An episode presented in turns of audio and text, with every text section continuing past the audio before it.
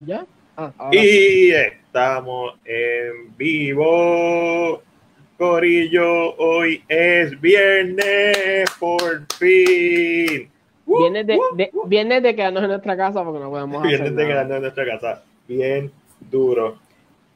Como todos los, no todos los viernes, como todas las semanas, vamos a estar hablando en el día de hoy de resumen de la semana, en donde hablamos de todas las noticias más importantes del mundo del cine streaming y televisión esta semana, así como de lo que vimos. Esta semana en particular vamos a estar hablando de Extraction, lo nuevo de Netflix. Vamos a estar hablando de Venom 2, que la trazaron y tiene un título bien leña. Y hacemos la pregunta y esperamos leer sus comentarios.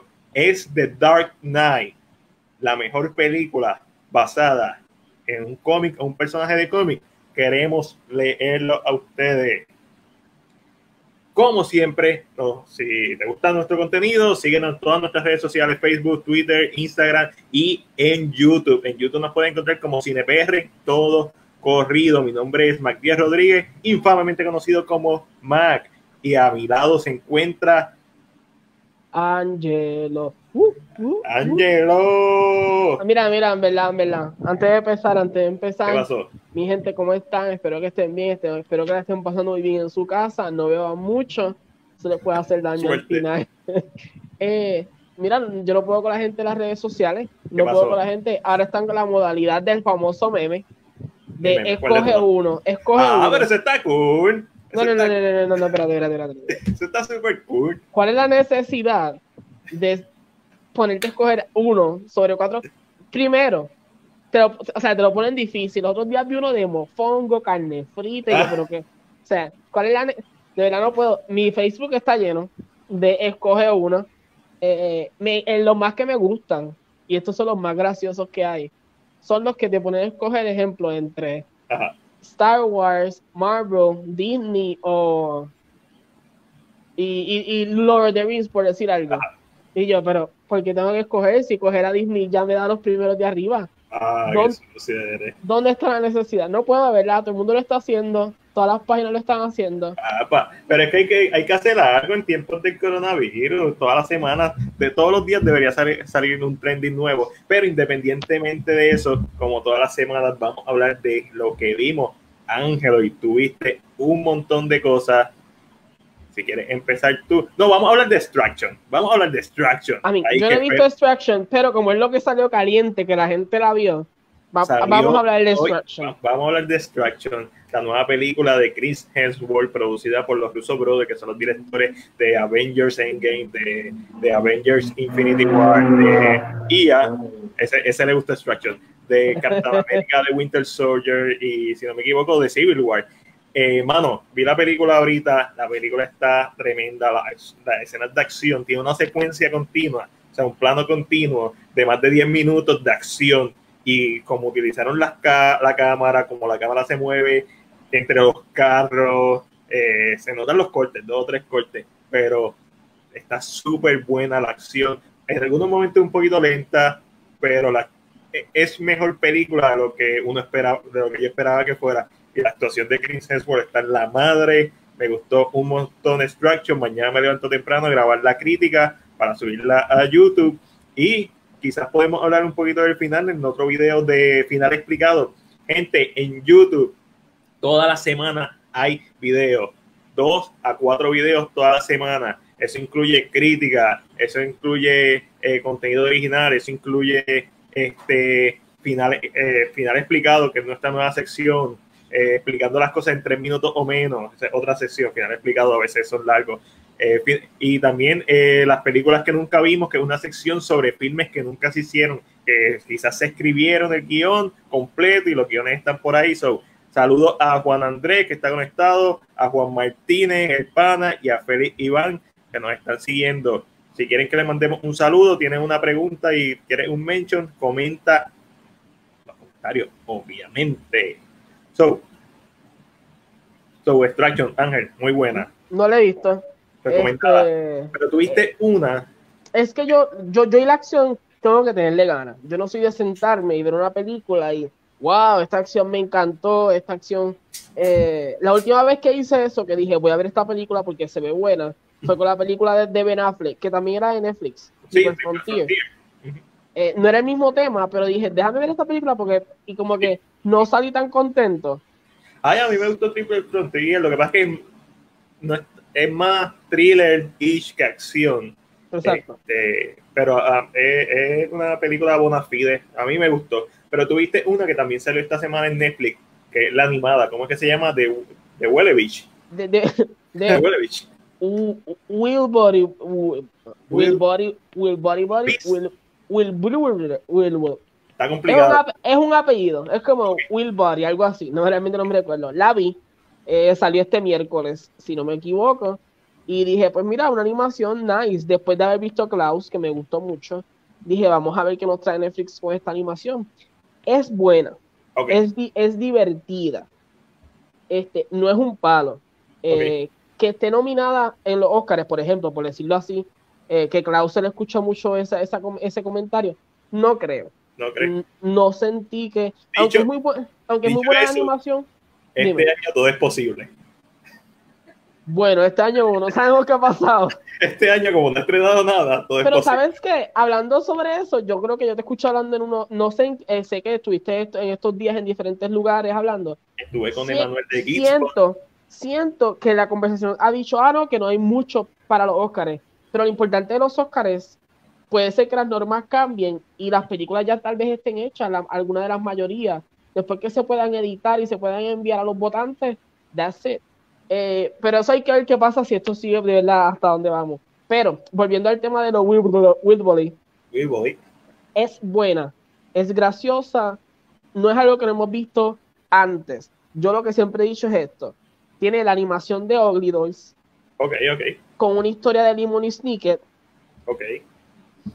Eh, y algo, ah, y con el color de una fábrica de, de dulce. De Willy Wonka, papi, de Willy Wonka. Porque tiene mucho color, tiene mucho, y es interesante, eh, es- es interesante cómo la llevan. En un momento dado se pierde, como que la, narra- la narrativa como que se te pierde y tú como que, ajá, ah, ¿cómo va a terminar? ¿Qué va a Pero pasar? Porque es que Aquí Juan Andrés dice que le gusta tu camisa gracias a la gente de Sony Pictures, que no, ¿verdad? Por eso es que esas camisas están ahí. Yo también tengo la mía en algún lugar. Y Dilma está, está bien Distraction. So, que te la disfrute porque está bien buena. Tendré que verla. Pero la vi, realmente es interesante para verla con los hijos. To- toma un- to- toca un tema un poquito fuerte porque, ¿verdad? Pues ellos quieren deshacerse de sus padres. Pero, eh, pero es interesante. Mejor que Klaus, no. Pero es bien interesante ver hacia dónde va la animación de Netflix ahora mismo con sus películas originales. Así que hay que darle, vamos a darle un poquito de tiempo. Netflix, Netflix sigue expandiéndose, sigue estirando los brazos. Ahí, Corillo, vayan diciéndonos qué vieron esta semana. Nosotros ¿Qué han visto? leer A ustedes. Hola, Ah. Javier, saludos, hermanazo. Javier, eh, Ja- Javier nos escribe Hola Civilización y entró uno de mis mejores amigos, Toffer, que han visto, que han estado haciendo en sus casas. ¿Qué nos recomiendan que tal vez, Nami, nosotros no lo vemos todo? Pero Sí. ¿qué ustedes necesitan que nosotros veamos? Ah, hablan- hablando de eso, empecé a ver la, la serie Mindhunter. Está en la madre. David. ¿La empezaste a ver? Sí, vi los primeros cuatro capítulos, son... Yo no la he terminado.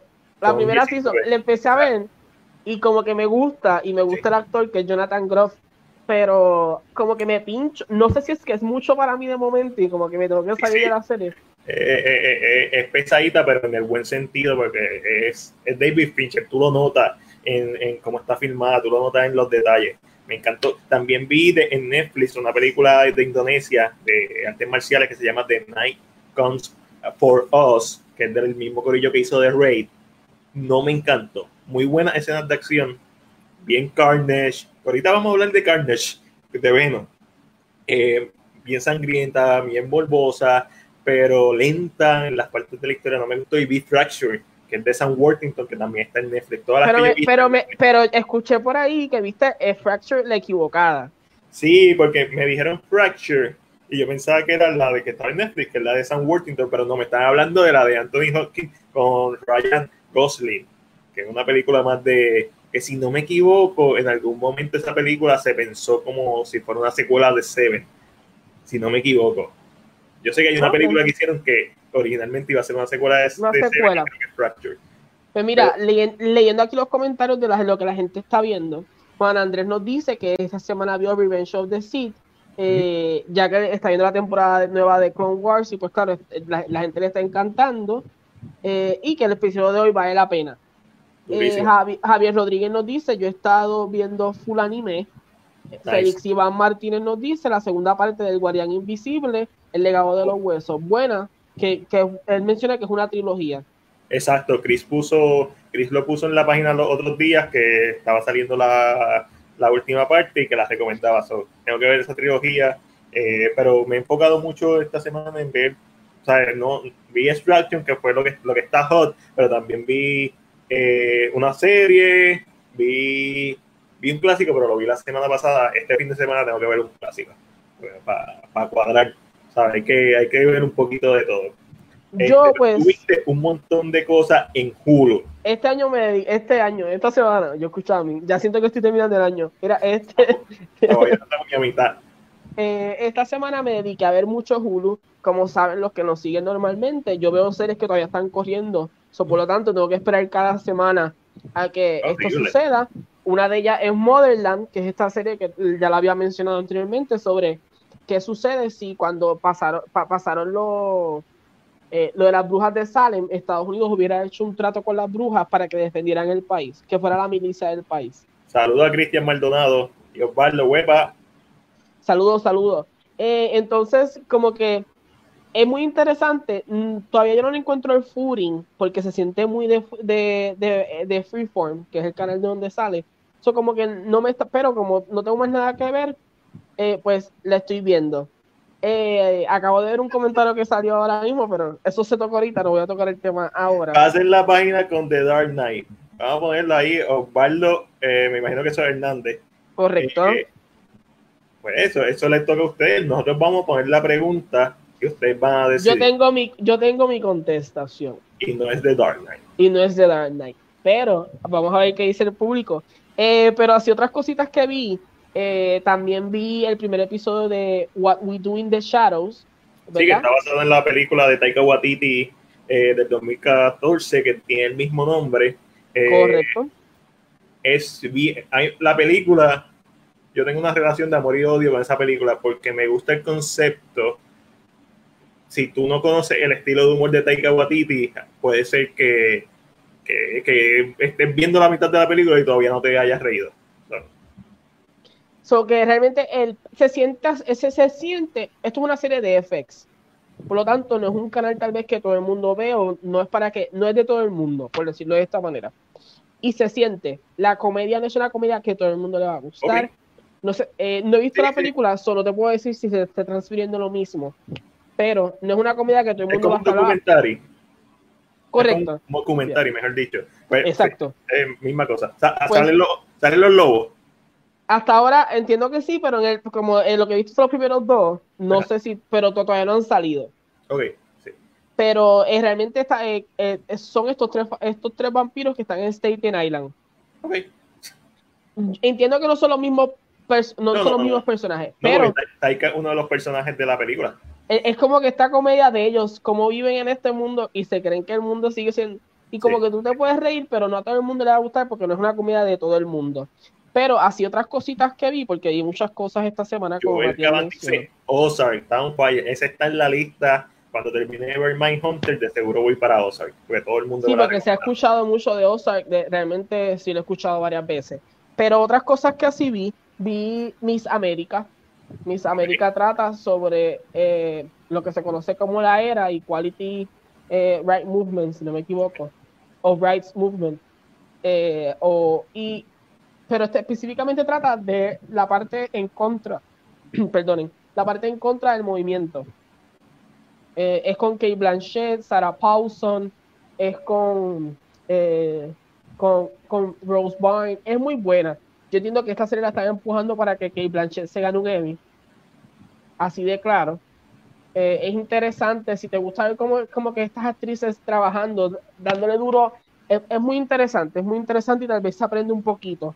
¿Qué otra cosa vi? Te dije, vi una serie de A&E, claro, la vi en Hulu, pero de A&E, que se llama 60 Days In, y trata de, estas seis personas que son personas normales como tú y yo, que tienen sus trabajos normales y deciden entrar en la cárcel, en una cárcel por 60 días para informar de lo que está pasando dentro de la cárcel. Ok. Pero, hay, hay, un drama.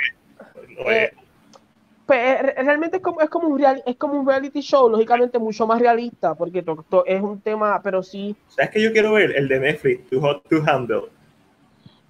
He escuchado que, he escuchado mucho, pero sí, dicen que es basura que gusta. Exacto, es como, es como fast food.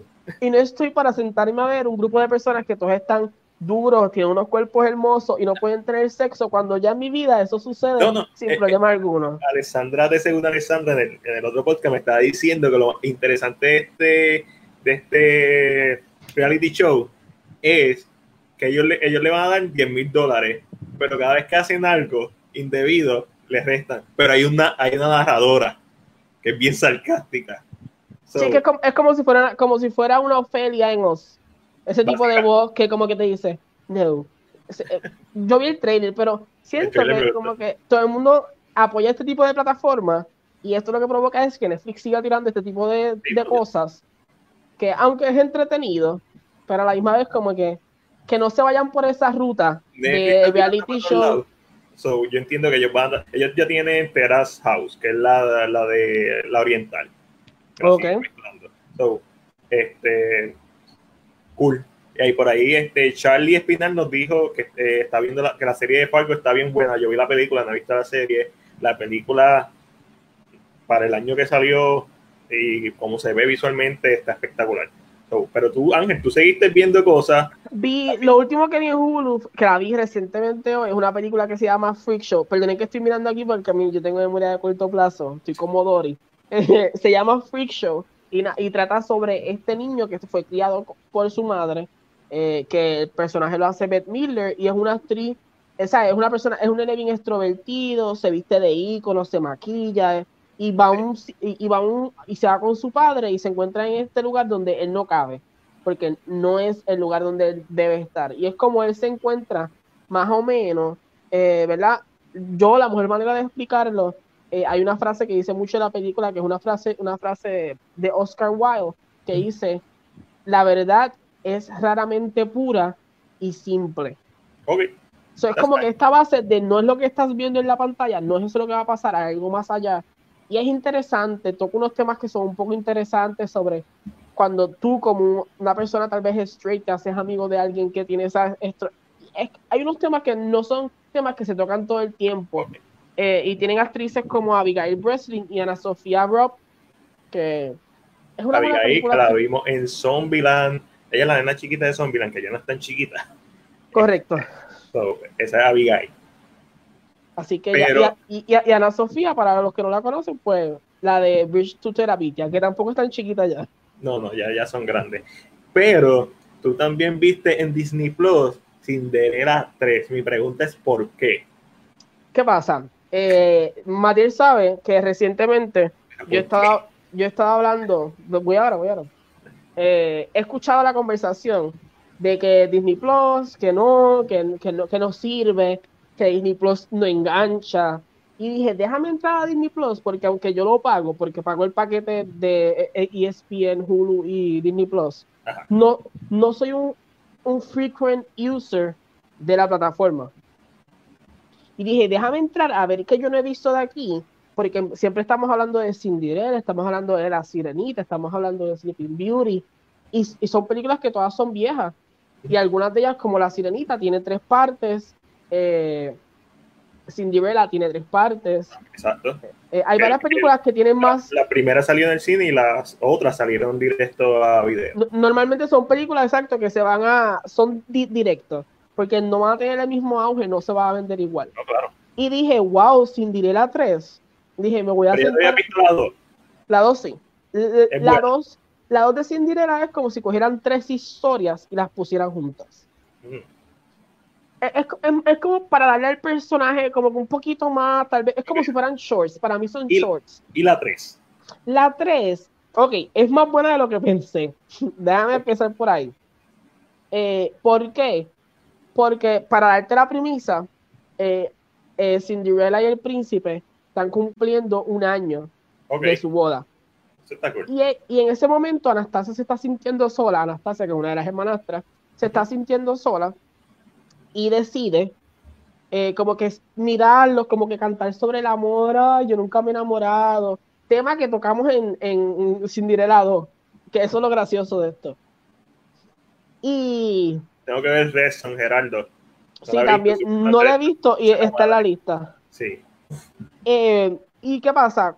Cuando eso pasa, se da cuenta que todo lo que le pasó a, a Cinderella es por una varita mágica, porque ellos no sabían.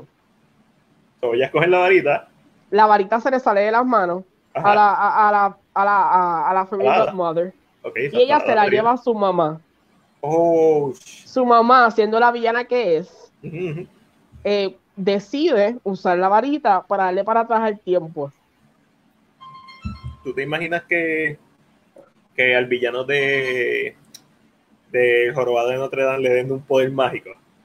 Pues estos Sí. villanos dan, dan miedo porque son reales, Porque son, norma- porque son humanos porque y no son tienen personas. Exacto, ahí, ahí como que siento que lo hicieron para eso porque muchos de los personajes de Disney lógicamente son villanos bien poderosos, todos tienen poderes en algo, de una forma u otra, eso se lo dan a ella, ella hace un hechizo lógicamente, lo más gracioso es que para poder hacer cualquier hechizo siempre tienes que decir bibiti babiti boo, y ella lo dice, y la varita saca un rayo verde, todo el cielo se pone verde y le da para atrás el tiempo, A todo fanático de Dragon Ball Z se le hace bien fácil decir eso porque hay tres personajes, Bibidi, Babidi, Boo, que están ahí mismo. que están basados en, en, en Cinderella. Por alguna razón, es un, es un joke interno de Toriyama. Tal vez le gustó.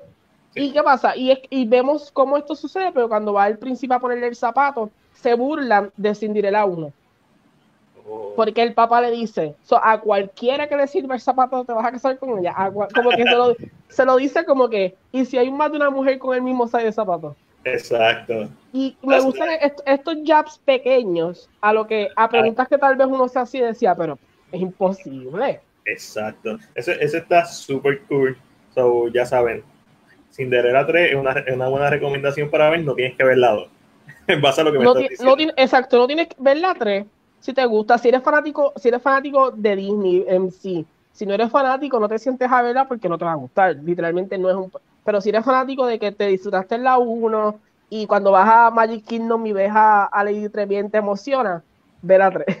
Exacto. Y antes de ir a la pregunta del día, viene ya mismo.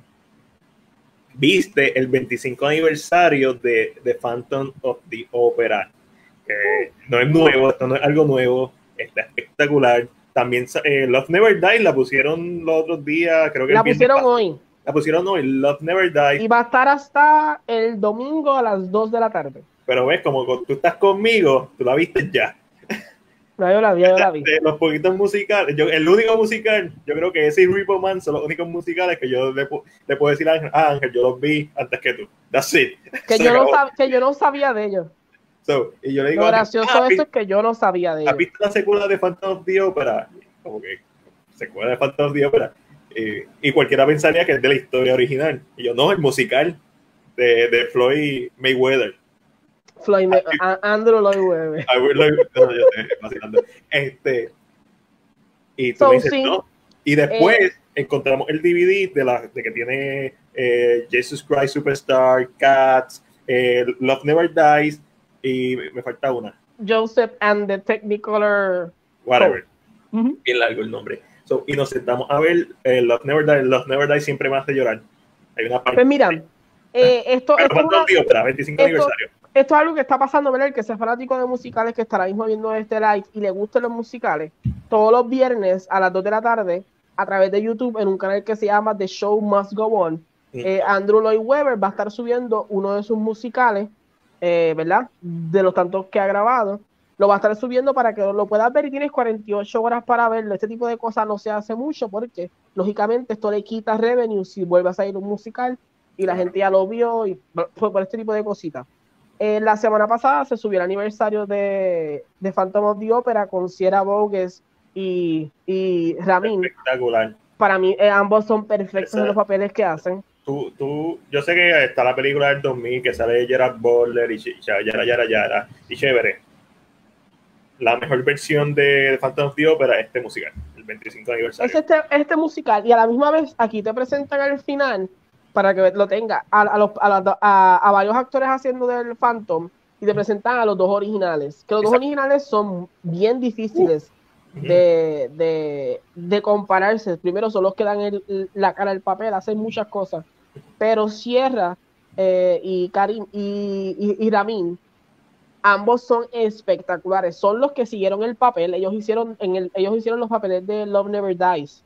Sí, cuando empezó el musical. Lógicamente, el que están dando hoy no es con ellos porque se grabó en Australia, Australia. pero es igual de bueno, está súper bien grabado, eh, la escenografía está buenísima. la escenografía de ambos, especialmente del 25 aniversario, está espectacular. Si usted va a ver algún musical en su vida, yo sé que hay gente que dice, pero cantan, to-". sí, cantan un musical, imbécil, como una película de acción, uno lo que Lo que ver- pasa también es que Phantom es una operata y no a todo el Sí. mundo le gusta ese tipo de musical. Si usted sabe que a usted no le usted tiene gusta, buen gusto, le va a gustar Phantom of the Opera. es muy cierto. Pero si usted sabe que usted es una persona que tal vez sus gustos musicales son más dirigidos a La La Land o más dirigidos Que, no tiene, a... que no tiene nada de malo. No, exacto. Pero hay que, hay, es una cosa muy cierta. No, hay diferentes tipos de musicales y uno como fanático tiene que saber reconocer qué musical le gusta. Si a usted no le gusta las operatas, ese tipo de cosas, no lo vea, porque no le va a gustar. Se va a desesperar cuando salga en esa área. What's going on? Y, y tú, usted, usted se va a desesperar. So, So, pero es muy buena opción. Sí, con eso podemos pasar para la pregunta del día y la pregunta del día es bien sencilla. Esto es para ustedes. Nosotros vamos a hablar bien poco de esto, pero la pregunta del día es, ¿es de Dark Knight o sigue siendo de Dark Knight la mejor película basada en un cómic o un personaje de cómics? Quiero leerlos. Mi, mi pregunta, mi pregunta es, ¿está, ahora- ¿está todavía por ahí Osvaldo? Porque Emi, él fue el que hizo lo de pasar la página. Y quiero saber si está todavía ahí. No sé. pues. No sé, puede ser, puede ser que sí, puede ser que no. Osvaldo, ¿estás Osvaldo, por ahí? comenta. Comenta, escribe por ahí. Y conteste Oh, oh. la pregunta. No me, no me digas que eres de los que tira la piedra y esconde la mano. No me digas eso, Osvaldo, no, usted, usted mantenga. Y usted diga cuál es la mejor película entonces. Ángel, tú tienes, tú tienes una. Yo, yo, yo puedo decir que hay, hay, para mí lo sigue siendo, pero hay, hay competencia. Ahí va, I mean, yo tengo, yo si, si pienso en basadas, hay dos que yo adoro. Tal vez, es que todo depende también como tú lo quieras ver. Eh, pero por lo menos las mías son eh, Before Vendetta y Watchmen, Sí, dura las dos. basadas en cómics. En cómics, sí. Es que los cómics están duros. 300 podría estar en esa misma conversación. Y no solo eso, tocan temas que van más allá de, eh, de un... Sí, siempre hay temas, pero estos dos tocan unos temas Sí, bien sí, fuertes. Sí. Y eran cómics que si no se llevaban bien a la pantalla, nunca más iban a tocar la pantalla. Y Es se hicieron espectacular. el source material, específicamente como son eh, adaptaciones directas, no luz, eh, no, no adaptaciones libres. Exacto. So, al hacer adaptaciones fieles a los cómics, o tan fiel como pueden ser, so, tienen mucho que ganar. Es como si hiciera una adaptación fiel live action de The Dark Knight Returns. Le va a meter las manos a The, a The Dark Knight, honestamente. Correcto. Porque ¿Tú sabes cuál es mi problema con The Dark Knight? Aunque es muy buena película. The Dark Knight es excelente. Mi problema está en que e- este, ¿qué pasó? Llegó un momento dado, y esto yo creo que yo lo he hablado contigo anteriormente, y es que todo el mundo se enfocó tanto en el realismo, a todo lo quería hacer real, todo era realismo, todo era, y es algo que todavía se ve al día de hoy. Y Sí, como pero- que, aunque fue muy bueno, yo creo que a mí, por lo menos de mi parte, la mitología que a mí me gusta de Batman es la más fantasiosa. claro. Es la Este- más, es la más Pero eso, eso, Ah. Eso es como todo, son, son, son periodos, son trending. Obviamente esto lo empieza, técnicamente lo empieza X-Men, pero X-Men por ser X-Men y por los temas que toca X-Men es que es así y lo continúa Spider-Man y lo continúan todas las demás películas, pero es, Batman Begins la que realmente establece el como que diablo, y súper realista. Lo más- estamos, las reglas son físicas, las reglas son la realidad. Exacto. Y de, y de Dark Knight lo lleva a otro nivel Y cuando empieza el MCU, empieza igual, lo, entre su fantasía, lo más realista posible. Pero poco a poco el MCU se... O sea, sí, exacto, y perdón que te interrumpa, yo, es lo que tú dices, el MCU como que salió, de una forma u otra se escapó de ahí. Y, y eso no le quita, eso, eso, eso no le quita a que Dark Knight sea lo que es como película. Eh, pero yo, por lo menos yo en mi parte, yo soy, cuando yo cuando leo un cómic, trato de no leer cómics muy realistas, aunque pueden ser muy buenos, porque a veces, por lo menos yo de mi parte, yo uso el arte para escaparme de la realidad del mundo. Son mientras más fácil, por eso a mí me encanta una fantasía, un libro de fantasía. Yo, yo tengo amistades que les gusta leer libros de política, libros de asesinatos y, y de conspiraciones, por ejemplo a mí ese tipo de libros no soy fanático. Y eso es lo que entiendo que sucede con esto específicamente. Y esto se ve hoy en día, tú dices que es un tren. A mí me, me, me encajina entrar a YouTube y leer Abogados reacciona a escenas de películas. Ah, a mí me gusta. Pero cuando lo hacen escenas de. de, no, no. Los otros días leí: Bruja reacciona a Bruja en pop culture. Y yo así. ¿En serio? ¿En serio? Te estoy diciendo, a mí, yo, eh, eh, es lo mismo, es un trend en cuanto a videos que hacer. Cuando, yo, yo quiero hacer uno. Yo me quiero vestir de león. León reacciona a Lion King. Porque es que es estúpido. ¿Cómo tú te sientas a reaccionar a algo que tú sabes que no tiene realismo, no está hecho para que sea realista.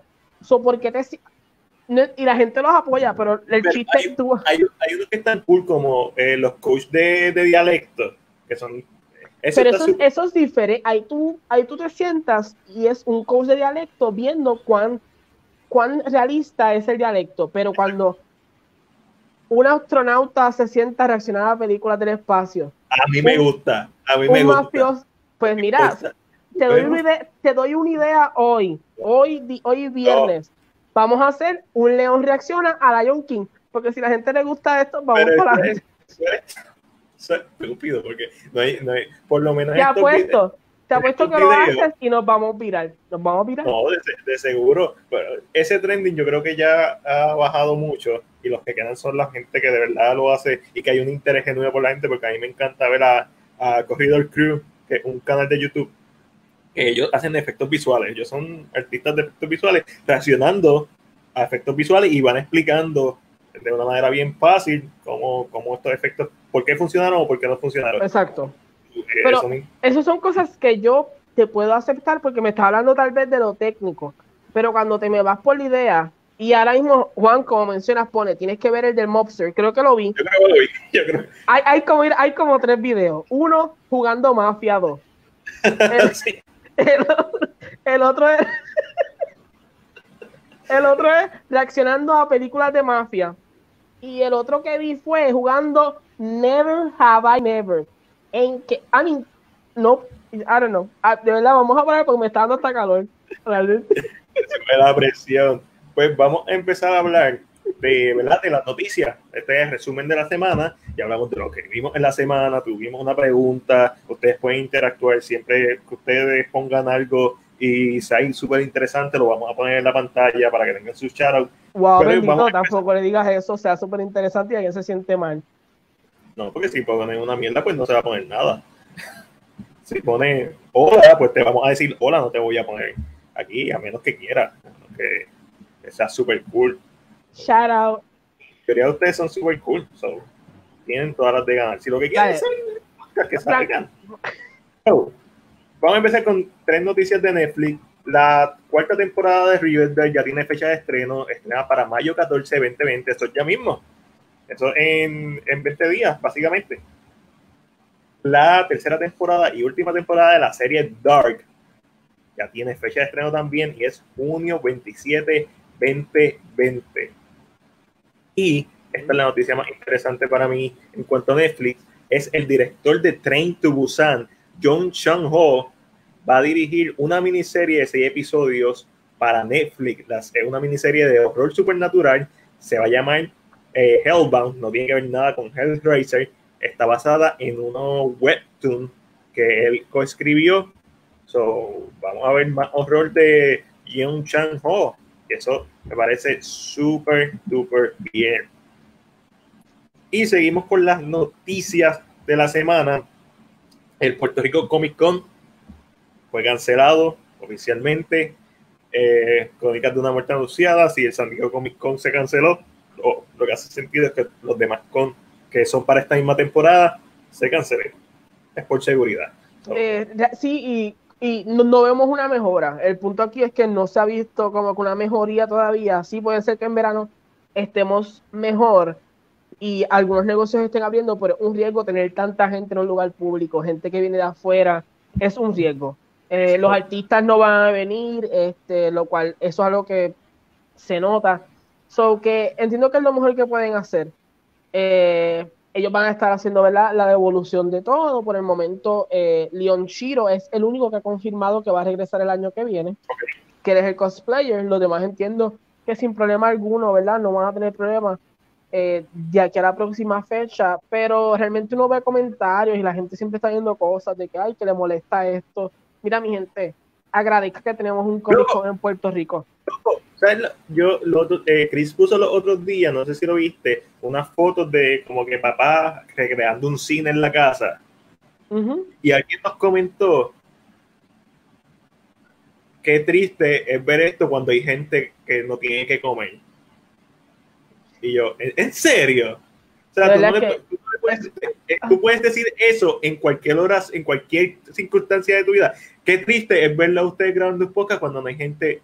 Mano, en serio. Yo le contesté. Es que, es que el problema está, y es lo mismo, el problema está en que la gente quiere que su realidad sea la realidad de los demás. Sí, eso no es correcto. Que, y tú tienes que ser bien, o sea, tienes que ser bastante, a mí, tienes que entender, esto pasó, a lo, los artistas han sacado videos en sus casas, ay, estoy con ustedes, y la gente los critica, no, ustedes están en su casa, en una mansión, y nosotros aquí. A mí, ustedes no pueden tratar de que, porque su realidad sea diferente a la tuya, tratarlos como menos. Desafortunadamente, Exacto. esa realidad tal vez ellos la tienen porque se sudaron la cabeza, tal vez esos papás son enfermeros, por decir un ejemplo, y se están sudando y matando, le están dando un buen momento a su hija. Usted no puede ese es el problema de las redes. La gente quiere, la gente quiere obligar a los demás que, o sea, Matiel y yo, por más que seamos bien parecidos en opiniones, no somos los mismos. No. Yo tengo mejores gustos. Eso es claro. No, eso es claro. claro. No. El musical, eso, quizás. Eh, eso es claro. ¿A ti Pero, te o sea, Kat? a mí me gustó Katy, tú lo sabes. Eso no sé por qué estás. Pero, porque, porque el, el, el, el chip shop el golpe bajo más fácil que te puedo dar. Pero a la misma vez, ¿sabes? Y esto tú lo ves en los comentarios, y es como Matiel menciona, el Comic Con de Puerto Rico lleva bastante tiempo aquí, lleva, si no me equivoco, más de 10 años, con otros nombres anteriormente, pero era algo que antes no existía. Y la gente no sabe agradecer el esfuerzo que tal vez hace esta gente por traer artistas, porque aunque usted no lo crea, mi gente, alquilar el centro de convenciones no es nada barato. La gente... O sea, la gente se le va, es que se le va eso de las manos. Vamos, y se le vamos, va el esfuerzo. La, la gente está cabrona. Si, Amén. Si, si, le da, si le das bien y si no, si le das estás mal y si no le das estás peor. So, y por eso te lo digo, porque es bien fácil tú comentar algo negativo y, y, tratar de restarle a lo positivo. En el caso de uh -huh. Comic Con es súper positivo. En el caso del post que Cristian hizo, súper positivo. So, está este pelabicho, porque no le cabe otra palabra. Wow, estamos palabras sí. mayores ahora mismo. Es que es, es que es estúpido. Es, es esta mentalidad de siempre vamos a criticar. Ángel, imagínate que tú me digas cualquier cosa como que, diablo, qué rico está, comiste, diablo, qué rico está. Y yo te diga, Sí, pero qué triste saber que en otros países hay niños que no han comido.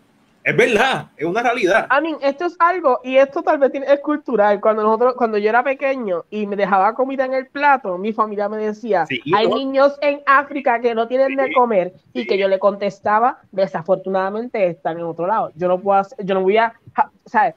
Es que, ay Dios, de verdad, esto es un tema que no va a acabar, la gente no cambia, la gente va a ser igual, la gente siempre va a ser igual. Y, y, lo traje a colación por lo que tú dijiste, por el Comic Con, porque ves comentarios de gente molesta, ah, ya yo compré los pops, quién te mandó a comprar los pops, porque no fuiste y los compraste en el Comic Con, o esperaste y apoyaste a los vendedores que estaban allí. No, porque tú los querías, querías que te los firmaran, entonces ahora te estás quejando. Eso, eso fue decisión tuya personal, no fue decisión de, de, nadie en el Comic Con. Entonces, que si no le traigan a sus artistas favoritos, mi gente, sean realistas. Puerto Rico es caro. Los hoteles de Puerto Rico son caros. Como, como, centro turístico es caro, sí. La mayoría de la gente que va al Comic Con, y yo lo digo porque tal vez yo he trabajado y lo veo, y yo cuento, eh, eh, a veces, ¿verdad? a veces cuento cuando hay unas cosas específicas. La mayoría de la gente paga la taquilla que cuando salió fácil pues, de un día 18 a 20 pesos porque no pasa de ahí. Y, y eso es un buen precio para una entrada a un Comic Con. Paga esa cantidad y ves el artista de lejos, ay, qué lindo lo vi, pero no pagan el autógrafo, no pagan la foto. Desafortunadamente, eso no es costo efectivo para traerte a ti a Steven Amell, para traerte a Aquaman, para traerte a Henry Cavill, para traerte... Eh, este, Jason Momoa estuvo en uno de los Puerto Rico Comic Con, pero, fue antes de ser Aquaman. Fue antes de ser Aquaman. Y no, y, no, es que sea imposible, es posible. Pero yo no, o sea, yo como comerciante tal vez, yo no puedo sentarme a decir, voy a traerte a Henry Cavill y no hay más invitados. Eso no funciona. No. Porque estás, e, estás enfocado en un solo público, tienes que jugar con los invitados, traer gente.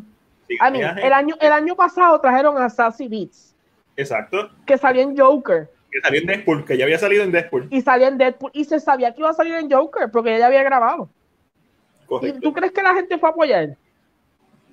No, porque a la gente lo que le gusta es que le traigan a, a, entonces, los ve siempre pidiendo lo mismo. De Vampire Diaries, de Arrow, de Flash, pero, pero los voice actors siempre nos piden también, eso está cool. Y más, eh, pero, a mí, el problema, mi, problema está, yo entiendo que tú puedes tener tus gustos.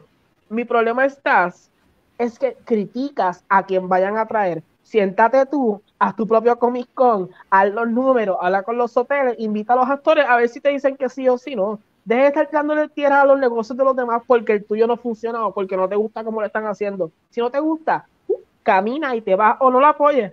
Así de sencillo. Se acabó, se acabó el tema por ahí. Tiene que ser familiar tuyo, Ángel. ¿Verdad que sí? sí? Ese es mi primo y él ahí todo enseñas, ¿viste? Porque él sabe cuando yo estoy haciendo esto, ya, ya yo estoy. Hashtag es la jeva. Es, es, bellísima. Ella, mira, ¿verdad? Cambiando el tema para reírnos un poco.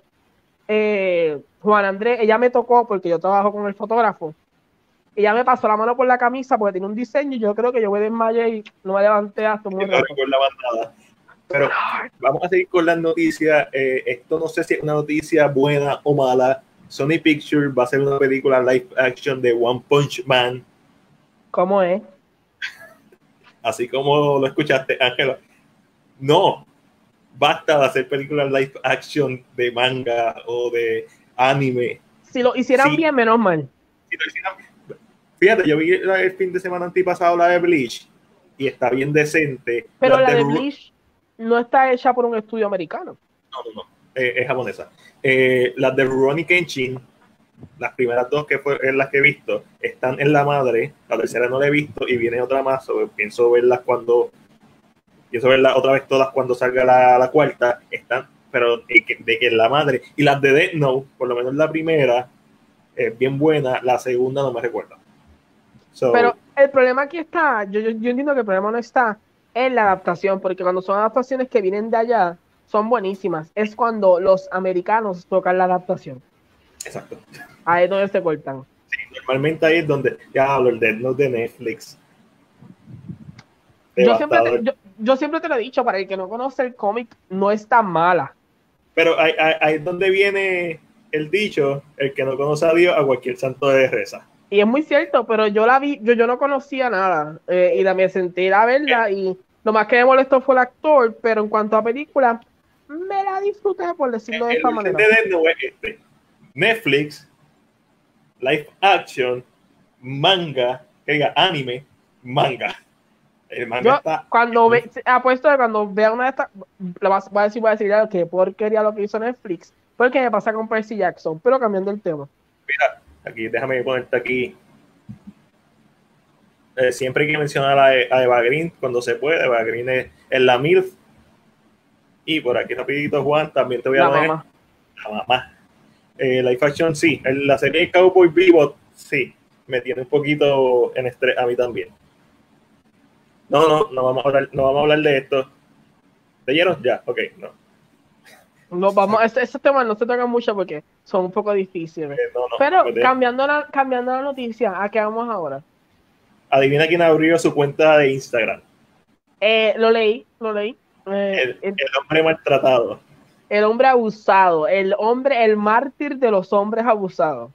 El señor Johnny Depp. So, ya puedes ir a, a, a a Johnny Depp a Instagram, ya tiene más de 3 millones de seguidores desde que lo abrió, arrancando. Y entiendo, que lo hizo para, ¿verdad? para agradecerle a la gente porque la gente realmente le está dando mucho apoyo y como que era una forma de él mismo poder expresar tal vez su realidad, su verdad.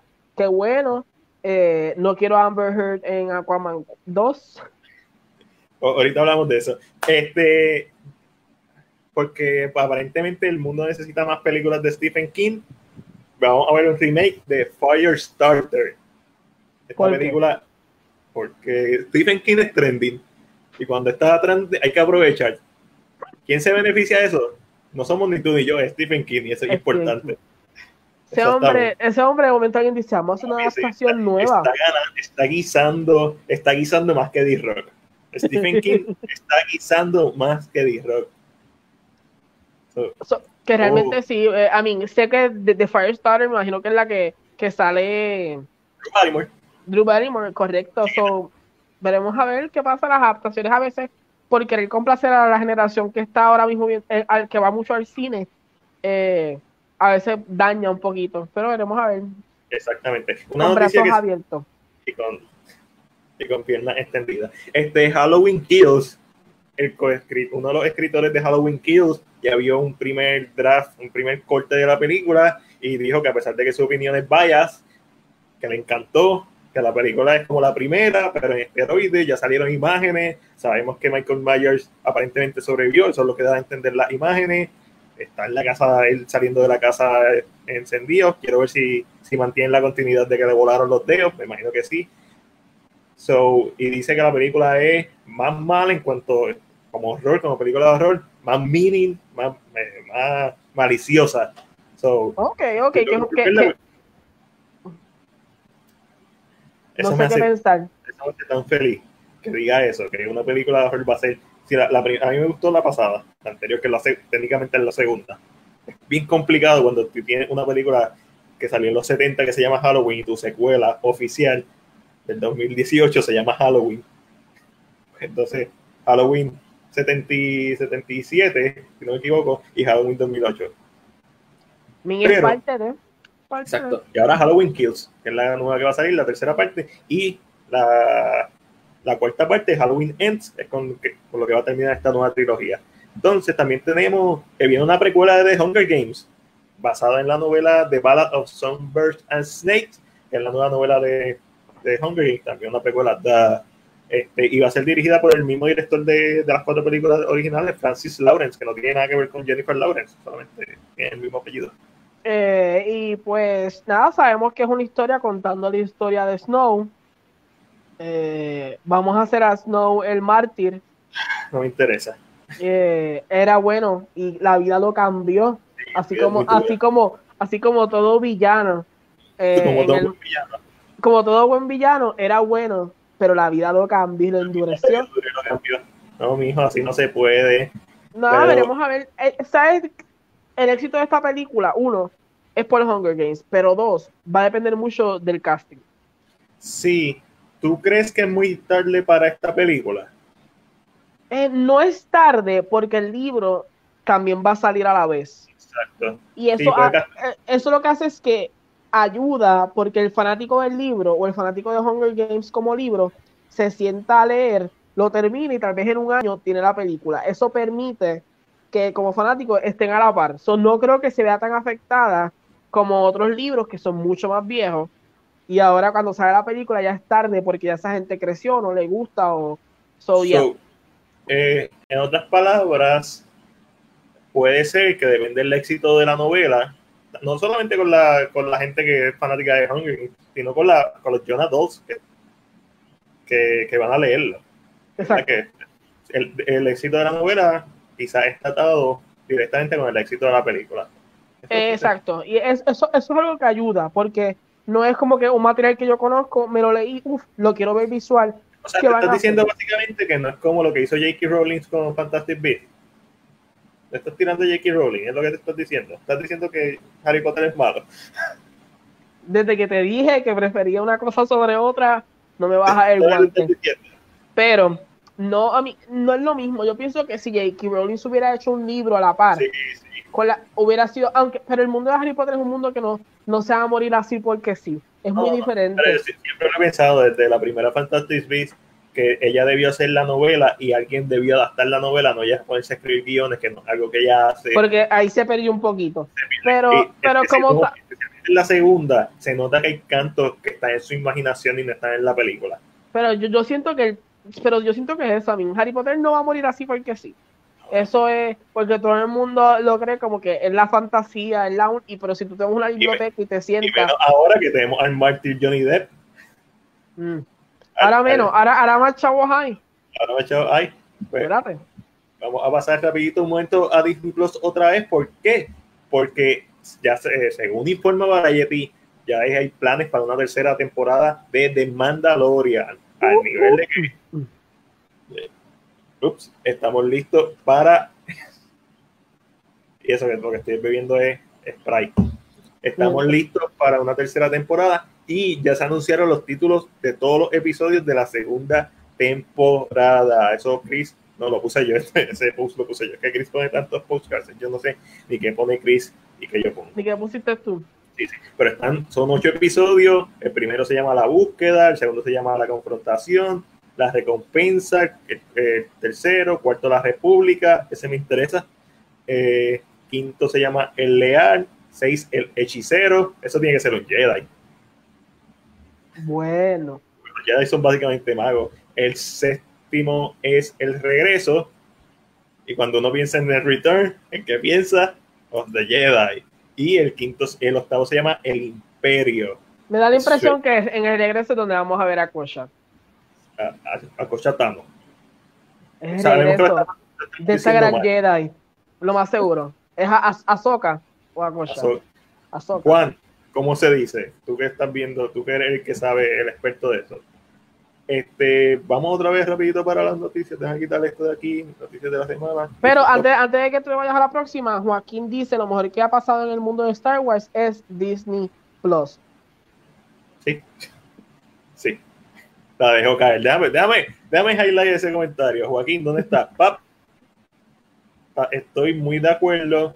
Eh, las películas de, de Star Wars bajo la tutela de Disney, si bien no, han sido técnicamente malas, Achoka, Azoka, es Azoka, pero es Azoka, es Azoka. Es, Azoka. Pero como nosotros siempre, como nosotros siempre le ponemos eh, sobrenombres a, a, los directores, a ella se llama Acho. Acho, mano. O sea, ella. So, So, vamos a pasar a las a la otras noticias que son las otras noticias. Ah, perdón, perdón, perdón. Más películas atrasadas. Eh, toda la semana hay películas que se atrasan. Este. Antes de eso, déjame hablar. No, no, no, quitar esto. ¿Qué vas a hablar? ¿De qué vas a hablar? Hay, hay cosas que salieron esta semana que me, me motivaron viene un documental, o se está planeando un documental de los últimos dos años de Kobe Bryant en la NBA eh, HBO renovó eh, Westworld para una cuarta temporada, los que ven la serie me han dicho que la primera está super cool, la segunda no me recuerdo y la tercera está como que hay mucha gente que le encanta y otra gente como que no le gusta mucho. Eh, TNT tiró el segundo trailer para la serie de Snowpiercer que la dirigió Bonjo, Bonjo. Bonjo, Bonjo, Bonjito. Bonjo, con, que la película está basada también en la misma novela gráfica la película está en Netflix, si no me equivoco, con Tilda Swinton y con Chris Evans y con Ollivanders. Me olvidé el nombre. Ollivanders. Ollivanders, que también sale en Alien. Ese, ustedes saben quién es. So, Si no saben, estoy decepcionado. Eh, so, vean la película, está súper buena. Y esta serie tiene a Jennifer Connelly. Y Jennifer Connelly es una de las mejores actrices. Punto. Taking for a Dream, este, Fenómena, que es de Dario Argento, de los 80, cuando era una nena. Eh, también sale en, ah, en Alita, ella sale en Alita Battle Angel. Y también sale, estoy pensando en una que no se me puede quedar y se me quedó. So, cuarto, cuarto es una cuarta película de Jackass. Tiene planes para estrenar en julio 2, 2021. Mi pregunta es: ¿por qué? Ya ustedes están viejos, Johnny Dospir, tú estás viejo. ¿Todavía a la gente le gusta ese tipo de cosas? Yo, la, yo puedo ver especialmente las primeras dos. Me las disfruto. Y puedo ver Bad Grandpa. Y me las disfruto. Pero ya la edad que ellos tienen, a menos que no, ellos no sean los que van a ser como los hosts y otra persona ocupa, me preocupa porque es como que, ah, no tenemos dinero para, necesitamos dinero y no, tenemos, y no sabemos hacer otra cosa. pero ¿qué piensan ustedes? ¿Les motiva ver una cuarta parte de Jackass? Exacto. Si todos los que están aquí son de 25 para arriba, que es la edad que nosotros ya vamos a, tenemos, vamos a decir números, les gusta Jackass, porque tal vez yo me crié con eso, pero al público le, todavía le gusta Jackass, todavía la gente apoya este tipo de cosas. Eh, amigo, un nut shot, o sea, una patada en la, en, la, en, en, los, no sé ni cómo decirlo para que se escuche feo. En una, una patada ahí siempre da risa, supuestamente. So, todavía le gusta a la gente. Okay. Humor físico. So, no sé, no sé pero no sé, a, la edad que ellos tienen como que no es, no es lo mismo. Pues tú sabes que se pueden de verdad, que algo que ya puede durar de por vida. También eh, hay una, la segunda parte de Scary Story to Tell in the Dark, ya fue oficialmente anunciada. La primera, eh, sí, eh, lo que pasa con esta película es que es una película de horror para jóvenes. Cuando digo jóvenes me refiero a niños y a jóvenes preadolescentes es un horror familiar hasta cierto punto. Tiene escenas de horror o, o monstruos que son horribles porque son diseñados por Guillermo del Toro o porque son eh, sacados directamente de los, los, diseños de las novelas. Pero es bien PG-13 en cuanto a que no hay sangre, no hay, no es morbosa. So, para el público un poquito más adulto como yo, que, que ha visto Serbian Film, que ha visto The Human Centipede, que ha visto Saw, que ha visto Hostel, que ha visto Inside, que ha visto Martyr, etcétera, etcétera, y etcétera. Hay Tension, que esperamos un poquito más de nuestras películas de horror. Es como que, pues, como si estuviera viendo Teletubbies, básicamente. Sí, es como, es como una película más. Es una película más. Pero, dicho eso, esa película definitivamente no va dirigida a mí, sino a un público menor. Y la primera yo entiendo que hizo lo suficiente como para merecerse una secuela. A mí me hubiera gustado que lo hubieran hecho de otra forma, porque la primera, tú sabes, cuando uno piensa en Scary Story to Tell in the Dark, uno pensaría en una antología. Y ellos no, ellos utilizaron las historias de las novelas, hicieron una historia, una historia que simplemente a este personaje le pasa esto, a este personaje le pasa esto, pero no es una antología. Es una historia y se termina con esta historia continuará, básicamente. Correcto. So, hay que ver. Yo, I, mean, esa es una película que tú puedes ver. Entiendo que. Hey. Wow, wow. Eso fue, eso fue un golpe bajo, eso fue un golpe innecesario, entiendo yo. Pero vamos a dejarlo ahí. Vamos a dejarlo ahí. ver? Scoop. Scoop, que no va a salir en los cines, sino va a, que, va a estrenar en Video On Demand Wow, y el horror que tiene es. Bueno, Scooby-Doo, ellos están cazando monstruos y al final le quitan la máscara y siempre es el que tú sabes quién es, porque siempre es la misma persona. No, no el mismo personaje, sino la misma persona, el mismo arquetipo de personaje. Como tú dices, eh, ese, desde el principio, ese. Es una decisión que yo no esperaba. No. A mí me sorprendió mucho cuando la noticia salió de que Scoop eh, ¿verdad? La nueva película de Scooby-Doo, para los que tal vez no están al día en las noticias de cine, eh, pero que Scoop iba a salir en Video On Demand. Yo dije, no puede ser. Pero ¿sabes también qué es lo que está pasando? Es bien difícil lo que está pasando porque mientras más tiempo pase, mientras más empujen más se le dañan los calendarios que tenían para próximos años. Exacto. So, tú tienes que, es una papa caliente, tú tienes que decidir qué películas van a estrenar en el cine, porque de verdad te van a afectar, y qué películas tú puedes realmente decir contra, me tengo que coger el riesgo de que esto estrene fuera del cine, porque si no, las otras que ya tengo planeadas se van a pique. Toda esta gente tiene un, dos o tres años adelantado de, de preproducción de películas.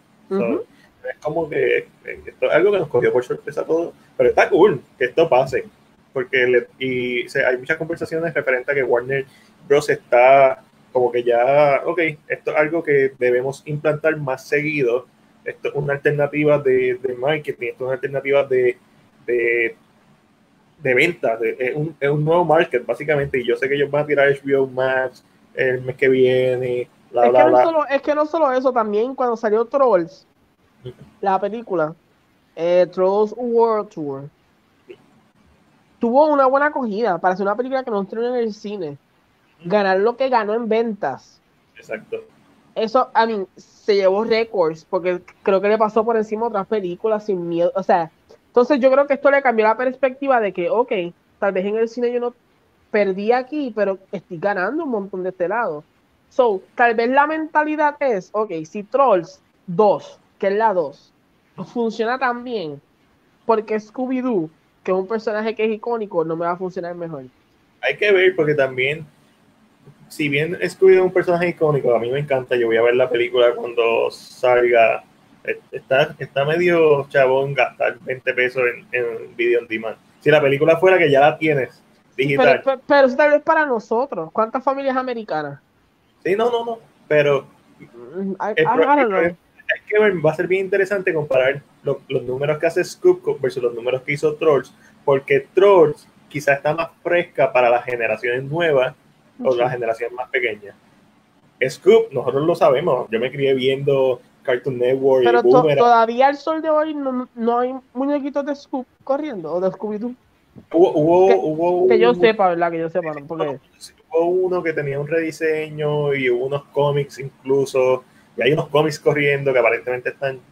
Hay, hay varias versiones. Porque el mejor ejemplo que te puedo dar es, por ejemplo, eh, Powerpuff sacó un rediseño nuevo y salió en la televisión y estaba corriendo.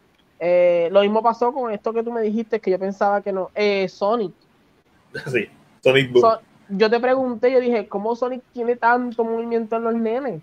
Si eso es algo que tal vez yo. Y, ahora, y, me, y me percaté, y tú me dijiste, todavía el sol de hoy, sí hay, hay muñequitos que todavía están corriendo.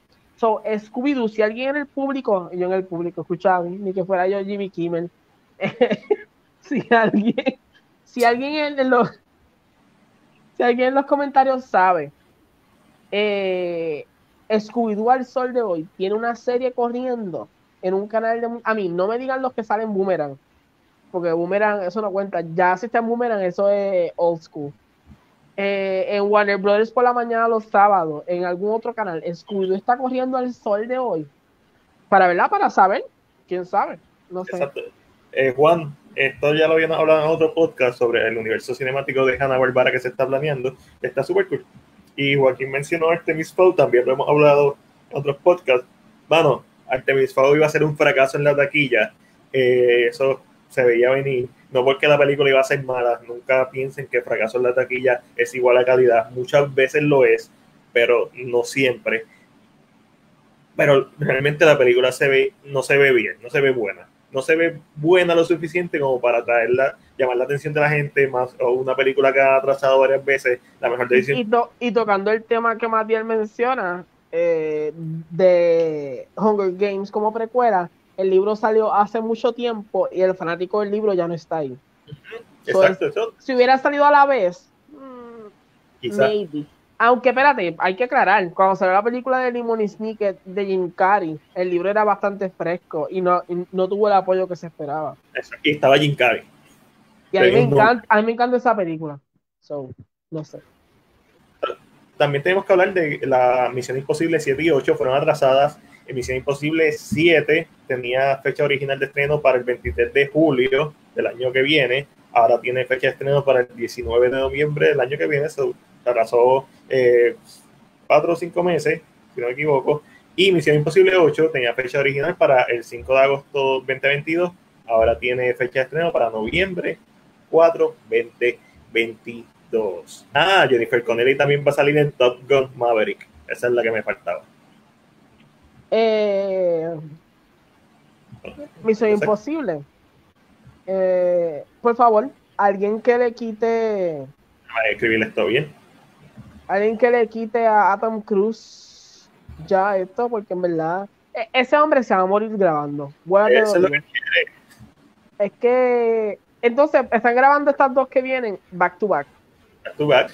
¿Por qué? Porque él ya sabe que no le queda mucho. Y ya mismo se parte una pierna y no va a volver a hacer otra película en su vida. Ya sabe que no Es como Martin Scorsese con Netflix. Él sabe que no le ¿Cómo queda que? mucho eh, haciendo sus películas. Y lo que está tirando es: dame 200 millones, yo te voy a hacer la película. ¿Me va a generar chavo? No importa, la voy a hacer yo y va a tener mi nombre lo va a tener en tu filmoteca. Eh, Eso vale. Como- Es como que yo soy, yo soy Martin Scorsese. Yo soy el mejor director de la historia del cine. Tú vas a darme 200 Lo mejor, millones. lo mejor que puede pasar es que Kevin Feige vaya donde Martin Scorsese y le diga, quiero que me haga una película de Kingpin.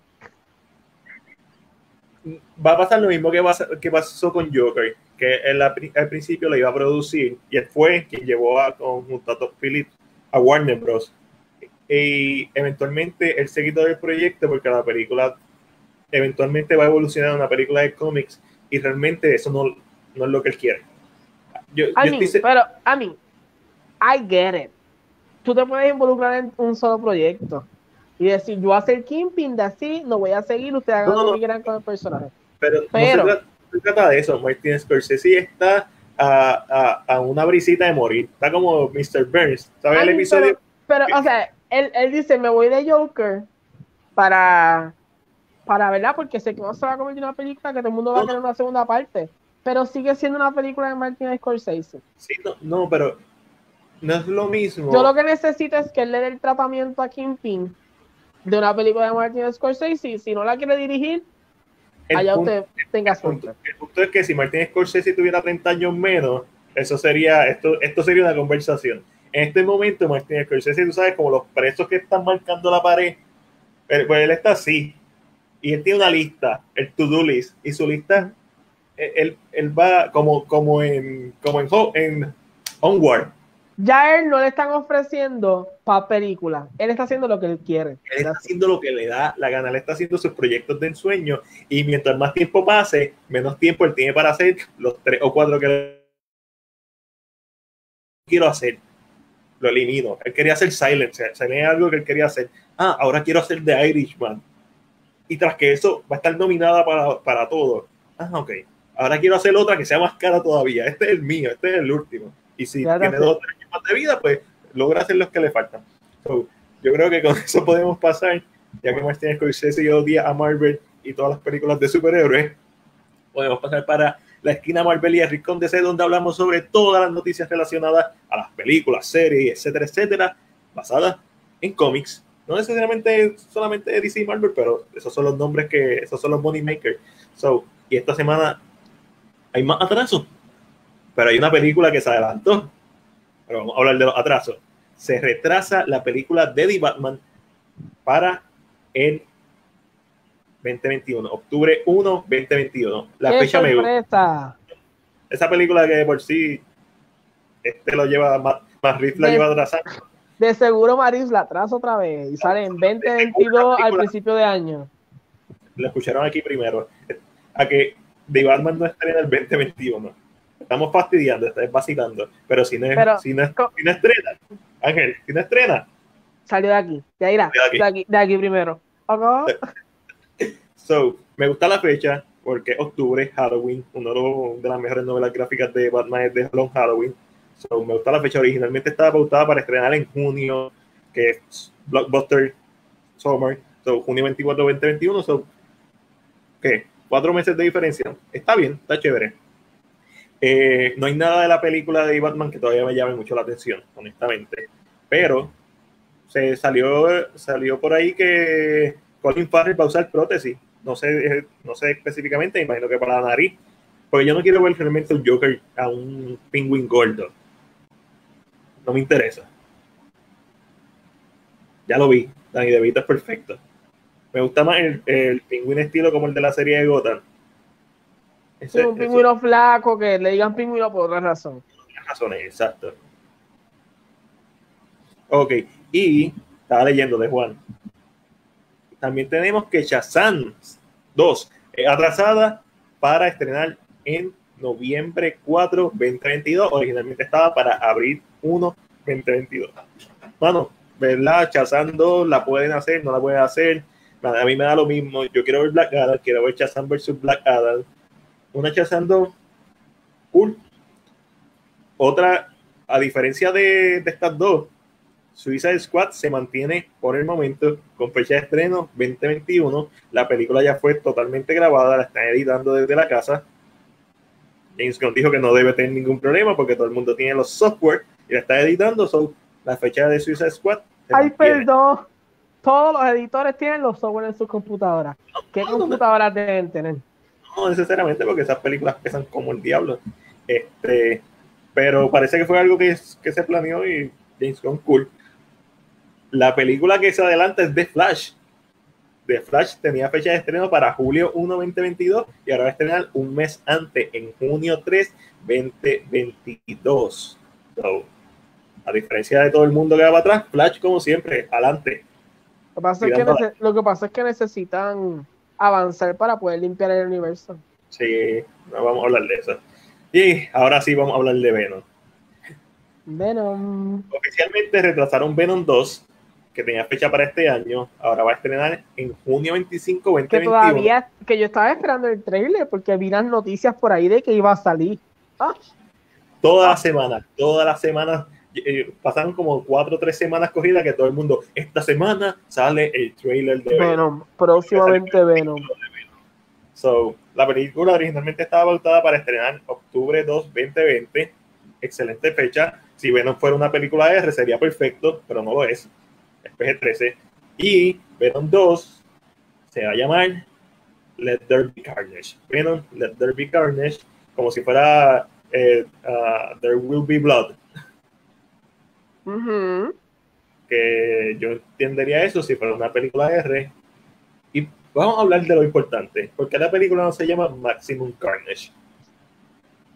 Suena mejor. Venom Maximum Carnage es un título que es de los cómics, es del cómic en que está basado la película. La, mi única explicación lógica es no que se lo dieron. que, cuando se lo pidieron dijeron no. Entonces le podía llamar Venom 2 Carnage. Ya. Suena mejor y cortito. No sé, pero let, there be carnage. Ese es el problema. Ese es el problema. Venom 2, Let There, Be Carnage. Let There Be Carnage. Es un título que no es llamativo, es largo con pantalones, es medio trabalengua y hay títulos mejores. A cualquier persona se le ocurre un mejor título que ese. Esperemos a ver, no sé, no sé qué de esperar. Eh, vi el, el, Estoy en depresión con Venom. El teaser. Además, eso no es un teaser, eso es, eso, eso, eso es un title review. Sí, era, para, era, era, para, revelar el título. y el título es exactamente el mismo, el, el, el, el font es lo mismo, no hay nada nuevo. Empieza en rojo y después tiene como una sombrita roja y después Carnage se convierte en rojo. Y Sí, como que eso es todo. Nada, vi mucha gente bien emocionada por, ¿Por, esa, ese título revelado. Eh, Yo la quiero ver, pero no por el título. hubo gente que me mencionó que le, que le encantó el score. ¿Qué score? ¿Qué score? El eh, score dice que llevamos escuchando desde 2010.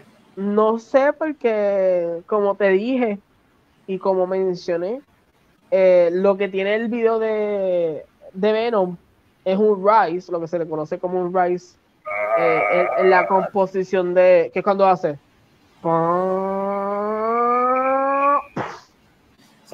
Eso es todo. Eso, eso no es un score. Eh, I don't know.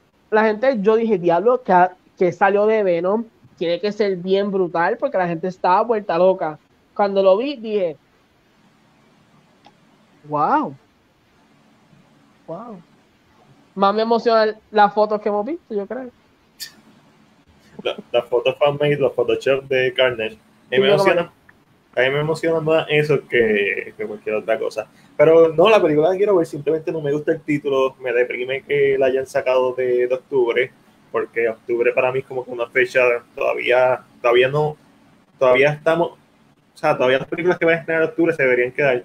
Y la parte que me deprime no es que movieron la película, es que nos quedamos cada vez con menos películas para estrenar. Tenemos Tenet, que Christopher Nolan no la quiere mover de fecha, sigue, sigue para julio, y tenemos Wonder Woman 84, que sigue para agosto, y un par de películas de diciembre, pero cada vez hay menos películas en el roster. Vamos a ver qué va a pasar, no sé, esto, esto hay que ver. Hay, entiendo que la que se puede ver afectada es Tenet, porque es la más cerca. Eh, y ya, aunque se está tratando de abrir varios estados, la Asociación de Cines dijo que ellos entienden que no es recomendable eh, abrir los cines al momento, por más precauciones que se tomen. Eh, es una pérdida. Uno, no solo eso. Dos, significa que cines van a tener ventajas sobre otras compañías o tal vez cines independientes no van a tener la misma habilidad que un AMC o que compañías grandes, lo cual es injusto que todos abran a la misma vez. Lo más justo es que todos abran a la misma vez. Sí, sí, eh, eso hay, que hacer un mejor plan. Todo, hay, las cosas se tienen que llevar poco a poco y con un plan. Y vamos a terminar. No, bendito sea el Señor, bendito sea el Señor. No hay nada, no hay nada. Este, nada, HBO, sí, HBO PR o algo así le dio likes a varios cosas del Snyder Code. El Snyder Code volvió a ser trending un par de veces las pasadas semana, en la pasada semana. Eh, hasta que no haya nada oficial, no vamos a hablar del Snyder Code. No vamos a abundar del Snyder Code. Si pasa bien, si no también. pero apoyando el movimiento, porque contra. ¿Qué, qué, perdemos? Una película, una película más para ver. Exacto. Si es mala, pues la vimos una vez y ya no la tenemos que volver a ver. Si es buena, pues la podemos ver y no ver la otra. So, con eso terminamos esta edición de CineBR presenta el resumen de la semana, episodio número 34. Les quiero recordar que si nos estás viendo y no nos siguen en nuestras otras redes sociales, lo haga Instagram, Twitter, YouTube. YouTube tiramos videos semanales, no uno, dos, tres, cuatro videos a la semana en YouTube. Estamos de que, de que la estamos partiendo específicamente en YouTube. Junto a mí se encuentra como siempre Angelo, Angelo, ¿dónde te pueden encontrar? En mi Facebook, que como pueden ver abajo está mi nombre, Angelo Davis, así me van a encontrar, me pueden agregar, me pueden hablar de cine, pueden debatir conmigo, pueden pelear. A mí, pueden pelear. Yo pienso que Harry Potter, que Percy Jackson es mejor que Harry Potter. las películas. aclara, aclara, no las películas. aclarando, no las películas, los libros. Pero si tú eres fanático de los libros, fight me. Siéntate conmigo, vamos a debatir si alguien ha visto a Wrinkle in Time, por favor, señor. Quien haya visto American Gods o a Wrinkle in Time, escríbame porque me vuelve loco, no tengo con quién hablar de estas cosas. Y a mí que obviamente me pueden encontrar en CinePR en Instagram y Facebook y YouTube como Matt también en Letterboxd. Letterboxd es una plataforma donde tú puedes básicamente tengo un diario de tus películas y que no se te olviden, así es que yo chequeo todas las semanas qué diablos vi para saber que voy a hablar esta semana en tanto en este podcast como en los otros. Le quiero mandar un saludo a Emanuel de Geekspot que me invitó el martes o el miércoles de esta semana a hablar y él a fuego, estuvimos hablando un ratito por Instagram, eh, un live en Instagram, estuvo súper. También quiero mandarle un saludo a Eric de Database TV y Alessandra, que son los, los hosts y mis compañeros del eh, podcast Download by Request, que es de Moviebox, de, de Download by Request, y tenemos un par de cositas que vamos a estar haciendo en la semana, y obviamente le quiero dar las gracias a mis compañeros, llevamos ya 34 episodios de podcast, Angelo. Así que, gente, se cuidan, espero que les haya gustado. Será hasta la próxima.